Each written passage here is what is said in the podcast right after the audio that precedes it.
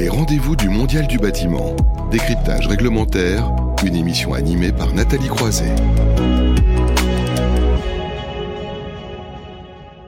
Une séquence majeure dans ce rendez-vous du mondial du bâtiment quand on voit à quel point la réglementation fait bouger les lignes. On en a encore parlé depuis ce matin. On va faire un gros plan hein, ce mois-ci sur la réglementation sur les fluides frigorigènes avec notamment euh, en perspective la nouvelle version de la directive F-Gaz. Pour en parler, GAS. Pour en parler, Bernard Philippe, bonjour. Bonjour Nathalie. Qui est délégué général de l'Alliance Froid Climatisation Environnement, AFCE. Donc vous allez nous parler dans un instant de cette réglementation hein, qui est au cœur des métiers de la réfrigération, du conditionnement d'air et de la pompe à chaleur. Mais d'abord, évidemment, comme toujours, hein, quelques mots euh, pour présenter euh, cette Alliance Froid Climatisation Environnement. Merci de me donner la parole et de m'inviter à cette euh, à Radio. C'est toujours un, plaisir. La FCE, c'est une association d'industriels euh, qui date de 95. C'est une association qui regroupe euh, des, depuis les fournisseurs de fluides frigorigènes, les fabricants, les fournisseurs, les installateurs, les équipementiers et, également des, des, associations professionnelles et syndicats, comme on va trouver le, le SNEFCA, le SINEG, le SINOV également, euh, la CAPEB, le MGCCP au niveau des bâtiments. Et puis, on a aussi les gros, les gros utilisateurs de froid qui sont présents dans l'association. Donc, l'association est une belle représentativité de la filière du froid, du conditionnement d'air et de la pompe à chaleur réunis. On a également l'AFPAC parmi nos membres et euh, ce qui donne une, crédibilité importante sur les propos qu'on peut avoir parce qu'à chaque fois on doit trouver le bon compromis qui, qui satisfait la filière. On a toujours eu des, relations importantes avec les pouvoirs publics, notamment sur tous ces aspects euh, réglementaires sur les flux frigorigènes depuis des années.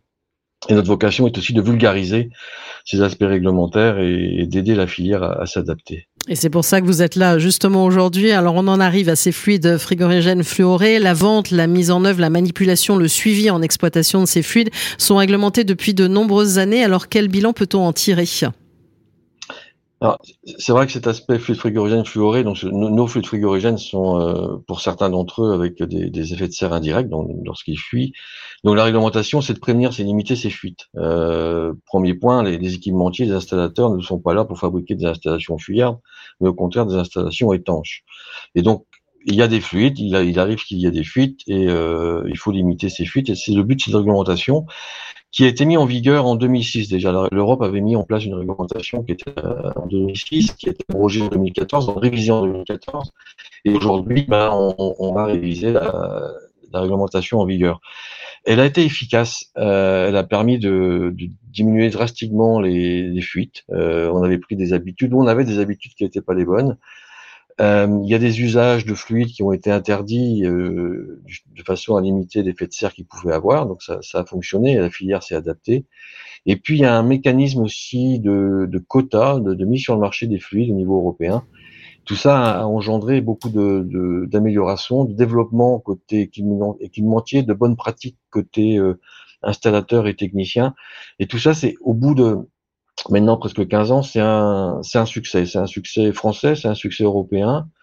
Euh, les, les, chiffres le démontrent. Donc, on a vraiment fait des, des beaux efforts et une, une, belle adaptivité et des beaux efforts de la filière dans son ensemble. Donc, euh, c'est vraiment un, un, un, chemin à poursuivre. Alors justement, vous avez parlé d'émissions de gaz à effet de serre. Hein, que représente euh, la, la, filière en, en, la matière, Bernard Philippe?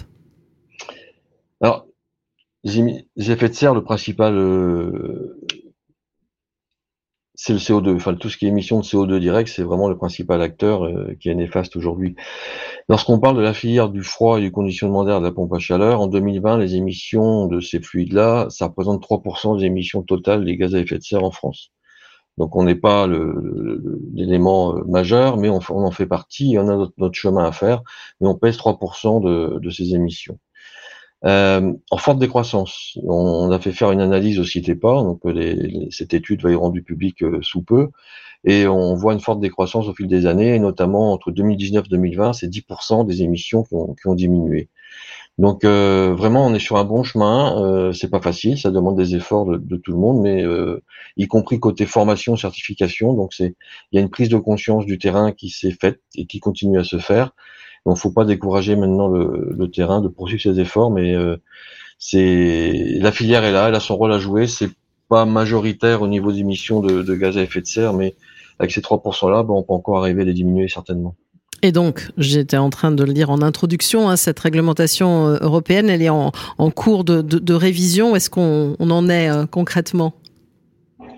Alors, ces, révisions-là sont intégrées dans les règlements. Donc, c'est prévu que les révisions soient, soient, faites de façon régulière. Donc là, on est en train de réviser le règlement qu'on appelle 517-2014 UE, qui est la F-gaz actuelle. Donc, il est en cours. Euh, donc la Commission européenne a fait une proposition de texte euh, qui est parue le 5 mai. Donc ce texte fait débat, il y a des bonnes choses, des, choses un peu moins, un peu plus inquiétantes, on en parlera tout à l'heure je pense. Mais c'est une, euh, c'est un processus qui est long. Donc les, la, la, Commission a, a, fait une proposition de texte le 5 mai. Euh, on peut espérer, si on se projette, une, un texte finalisé euh, et une entrée en vigueur début 2024, fin 2023, pas, pas avant. Mais ce qui est à noter, cette, cette révision de, de, de, de la F-Gaz, comme on l'appelle, elle s'inscrit sur plein d'initiatives européennes, toujours liées par rapport à cet objectif climat, et s'inscrit dans le Green Deal, et s'inscrit dans le Fit for 55, je prends les, mots qui sont utilisés par la Commission, et puis tout récemment le Repower Europe, qui est cette initiative au niveau européen qui tente à, vouloir redonner de l'indépendance à, nos, à, nos, à notre énergie. C'est une conséquence de, de la guerre en Ukraine et on en parlera un peu plus tard également de ce. C'est un ensemble qu'il faut réagir et non pas euh, raisonner révision par révision. Exactement, dans une démarche globale, on va dire, d'enjeu de souveraineté. Alors, vous avez commencé à en parler. Quels sont les éléments hein, qui ressortent de cette proposition de, de texte? Il y a des éléments favorables et d'autres qui sont plus inquiétants euh, à vos yeux. Oui, oui, oui. Donc on partage avec d'autres associations professionnelles mhm. et, également la filière. Le texte qui est proposé, c'est une continuité du, texte déjà en vigueur. Donc on, est toujours sur, sur deux piliers au sein de cette réglementation-là. Il y a deux piliers, c'est un, prévenir les fuites et favoriser les bonnes pratiques. Donc ça, ça a amené à faire des certifications, ça a amené à faire des, des contrôles d'étanchéité réglementaires et, et, et bon an, mal ça a bien amélioré la situation. Le deuxième pilier de la réglementation F-Gas, c'est limiter l'usage. Donc limiter l'usage, c'est limiter la mise sur le, marché de fluides frigorigènes, c'est limiter également certaines ou interdire certaines applications ou certaines technologies euh, en fonction de, des fluides utilisés. Donc ces deux piliers-là sont toujours présents dans, dans, le texte. Donc il y a des dispositions bienvenues et d'autres un peu plus inquiétantes. Dans les dispositions favorables, c'est notamment au niveau formation, certification, euh, la Commission souhaiterait que les certifications et formations des, techniciens soient étendues à l'ensemble des fluides frigorigènes. Aujourd'hui, nous avons des obligations de formation, certification sur tout ce qui est fluide fluoré, donc sur HFC, euh, pour résumer. Mais il n'y a pas d'obligation de, de, formation, certification sur les fluides alternatifs qu'on va appeler hydrocarbures, qu'on va appeler ammoniac, qu'on va appeler CO2. Ces fluides-là ont leur place ont dans la palette des fluides possibles, dans la palette des applications, mais euh, il n'y a pas de formation, de certification aujourd'hui euh, autorisée. Il en existe, mais il n'y a pas de référentiel. Mais c'est un point intéressant qui est rajouté, c'est que il est demandé que ces formations soient étendues à l'ensemble des fluides. Dans les points favorables aussi, l'intégration, ce qu'on appelle les fluides HFO. On connaît bien le mot HFC. Les HFO, ce sont des nouveaux fluides fluorés qui sont à très faible impact effet de serre, pour certains inférieurs à 1, donc mieux que le CO2. Et ces fluides-là étaient euh, en dehors de la réglementation, donc on les intègre et c'est pertinent parce que il n'y a aucune raison que ces fluides-là soient laissés à libre usage et, et si je caricature, on pourrait dans ces cas-là les laisser fuir comme on voulait. Et il y a une, imposition d'avoir un meilleur suivi des mouvements de fluides frigorigènes également en intégrant ces HFO. Il y a une volonté de la Commission de pousser les, États membres aussi à améliorer tout ce qui est côté récupération, régénération, destruction des fluides. Donc éviter toutes ces émissions-là et éviter des, des mises sur le marché qui ne seraient pas nécessaires. Sur le sujet récupération, retraitement, régénération, la France est un excellent élève. Hein. Je, juste pour mémoire, dès 93-92, la France avait mis en place une filière volontaire de, la récupération des fluides frigorigènes et c'est un bel exemple qui perdure aujourd'hui. Dans les points favorables, euh, alors quand il y a une réglementation, il y a toujours des, gens qui cherchent à la détourner. Et on a vu aussi euh, avoir pas mal de trafic illégaux de fluides frigorigènes à nos frontières.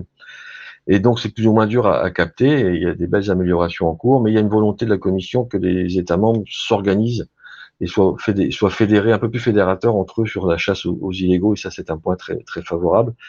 Sur ce point-là, juste une parenthèse, la France a mis au point, et ça j'en félicite la DGPR, au ministère de l'Environnement, a mis au point un système de traquage des annonces frauduleuses euh, sur les sites de, de vente qu'on peut qu'on peut connaître, hein, euh, ce qu'on appelle les marketplaces, mais je, sur ces sites de vente en ligne, Boncoin, mmh. eBay, etc., Amazon, ils ont un système euh, traquage automatique d'annonces sur le fluide frugogène fluoré. Et ça, ça a été fait en collaboration avec les trois plateformes que j'ai citées là, et c'est en train de faire son chemin. Donc les annonces sont éliminées au fur et à mesure. Donc pas mal de points favorables. Alors il nous reste cinq minutes à peu près, Bernard Philippe. Oh, il faut quand même souligner les points inquiétants. Je sais, vous avez beaucoup de choses à dire sur le sujet. C'est la difficulté de l'exercice. Alors les points inquiétants majeurs que, que vous voyez, vous n'êtes pas le, seul, hein, j'allais dire, vous l'avez dit, il y a d'autres associations, et en les détaillant un petit peu. Alors on a il y a un point très inquiétant, c'est la mise sur le marché des fluides frigorigènes. Aujourd'hui, ils sont limités par un quota, un quota qui est exprimé en, tonnes équivalent CO2. Aujourd'hui, la, Commission propose une pente euh, de réduction, c'est énorme. On passe d'une piste bleue à une piste noire pour les skieurs. Et cette pente-là euh, est inquiétante puisque les projections qu'on a pu faire, ça voudrait dire que dès 2027, le, le quota de fluide frigorigène fluoré qui resterait suffirait uniquement à entretenir euh, la base, c'est-à-dire à entretenir le parc installé. Ça veut dire qu'il n'y aurait plus de place euh, pour les équipements neufs pour, avec les fluides fluorés. Donc ça, c'est très dangereux et ce, calendrier est proposé est totalement irréaliste et forcément à, à réviser. C'est un point qui est partagé par l'ensemble de la filière et que ce soit au niveau français ou européen. Il y a un point autre important qui est les interdictions de mise sur le marché. Donc la Commission voudrait brider certaines solutions sur des pompes à chaleur et des, notamment en dessous de 12 kW. À savoir que les pompes à chaleur niveau puissance, le résidentiel, maison neuve, c'est 4-6 kW, la rénovation, c'est 8 kW. Donc on vient cibler un secteur d'activité où euh, on, va, venir limiter, si on suit le texte aujourd'hui, les, solutions disponibles pour le marché. Il faut mettre en parallèle ce que j'ai tout à l'heure, c'est qu'on a Repower Europe qui va faire exploser le monde de la pompe à chaleur. On voit la RE 2020 qui est déjà la RT 2020 qui, qui, qui, demande à avoir des pompes à chaleur partout. Et, là, la Commission vient brider ce, cette évolution, donc c'est un danger important. Donc, euh, c'est deux points majeurs, c'est-à-dire on vient brider des solutions techniques qu'on voudrait mettre sur le marché pour euh, décarboner l'énergie, et on vient également limiter la disponibilité des fluides fluorés et, qui viendraient euh, quelque part, c'est même plus une réduction de mise sur le marché, mais une, ce qu'on appelle un phase out au lieu d'un phase down. Donc vous estimez que la Commission devrait avoir finalement une approche plus globale hein, de, la situation sur ces sujets-là? Absolument. ce qu'on veut tous, c'est décarboner l'énergie, c'est limiter nos émissions de gaz à effet de serre. Euh, on peut pas raisonner dans son petit coin simplement F-gaz. Il faut mettre une, voir une vision globale de l'ensemble de ces, de ces initiatives qui sont louables et vertueuses et, et, donc revoir ces deux positions qui sont la mise sur le marché des fluides frigorigènes et, et également la, la, de pas brider les technologies des pompes à chaleur. Quoi. Sachant qu'on a un contexte. l'énergie. Hein. Oui, sachant qu'on a un contexte qui n'est pas très simple non plus, hein, puisqu'il y a une pénurie de composants, il y a un, manque de main d'œuvre aussi qualifiée que, que vous dites, hein, que, que dit l'Alliance. Absolument. Euh, juste un petit point, c'est que le, le, monde du froid et du conditionnement d'air, il est, euh, il, il est énorme. On le trouve dans le bâtiment, bien sûr, dans le résidentiel de tertiaire, on le trouve dans l'industrie, on le trouve dans le transport, on le trouve dans chez nous en résidentiel. Enfin, on le trouve partout. Et euh, la mise sur le marché que je mentionnais tout à l'heure touche toutes les activités, bien sûr, et, c'est très dangereux. Et il y a des points cruciaux, notamment pour le transport aussi, c'est dangereux. Et il y a des problèmes conjoncturels aujourd'hui pour l'industrie. Hein, euh, on voit la R&D et les importations sont sont un peu figés par rapport à cette situation de, de la crise en Ukraine qui a fait que ben, les approvisionnements se trouvent se trouvent coincés. Donc comment comment s'adapter? Euh, La main d'œuvre qualifiée, hein, euh, que ce soit euh, au niveau des frigoristes, des, des, énergéticiens, trouver des bons techniciens pour installer des panneaux. Aujourd'hui, c'est un vrai un vrai problème. On a on a besoin de main d'œuvre et on ne sait pas comment la trouver et la former. Et en plus, cette révision de réglementation ne doit pas engendrer de coûts additionnels inutiles pour l'industrie. C'est vraiment une approche holistique qu'il faut avoir lorsqu'on révise cette réglementation-là. Donc vraiment, c'est euh, ensemble trouver la bonne solution et, et, et, pas confondre vitesse et précipitation, si je peux utiliser cet adage courant, mais c'est un peu ça aujourd'hui. La, commission, telle qu'il veut imposer ces, ces contraintes, c'est c'est aller trop vite et aller trop vite, ça peut décrédibiliser, décrédibiliser aussi les choix et, et, décourager certaines certaines actions. Et donc un dernier mot. Alors quelles sont les actions à suivre justement pour euh, la FCE dans ce contexte?